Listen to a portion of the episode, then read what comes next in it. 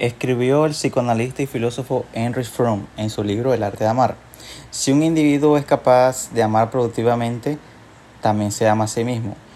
Y si solo sabe amar a los demás, no sabe amar en absoluto.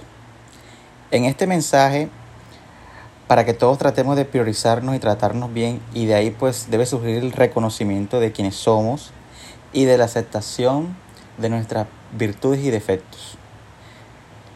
La forma en que nos hablamos a nosotros mismos tiene consecuencias. Si nos tratamos con respeto y, y cuidamos nuestro lenguaje, evitaremos malestares.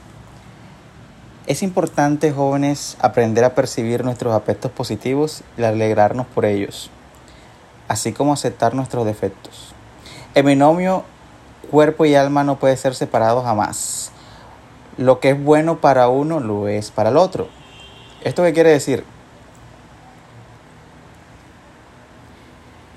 Que si nos preocupamos por cuidarnos tanto a nivel físico como espiritual, estamos apostando totalmente por nosotros.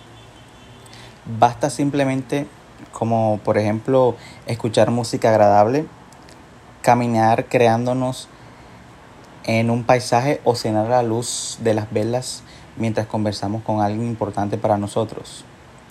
Estas son algunas formas posibles que contribuyen a que nos sintamos mejor, que son actividades y hábitos que implican el cuidado de ese binomio de cuerpo y alma que ya mencioné anteriormente. Hablemos ahora un poco de los errores. Una vez que hemos cometido alguna falta, de nada sirve castigarnos, porque todos cometemos errores, obviamente, y hay que aceptarlos como parte de nuestras vidas. Está bien no cometerlo, pero pretender no cometer ninguno es imposible. Pero eh, detrás de cada falta hay un aprendizaje, una oportunidad para aprender a hacer las cosas de otra manera. Más vale que nos enfoquemos en ello en lugar de castigarnos.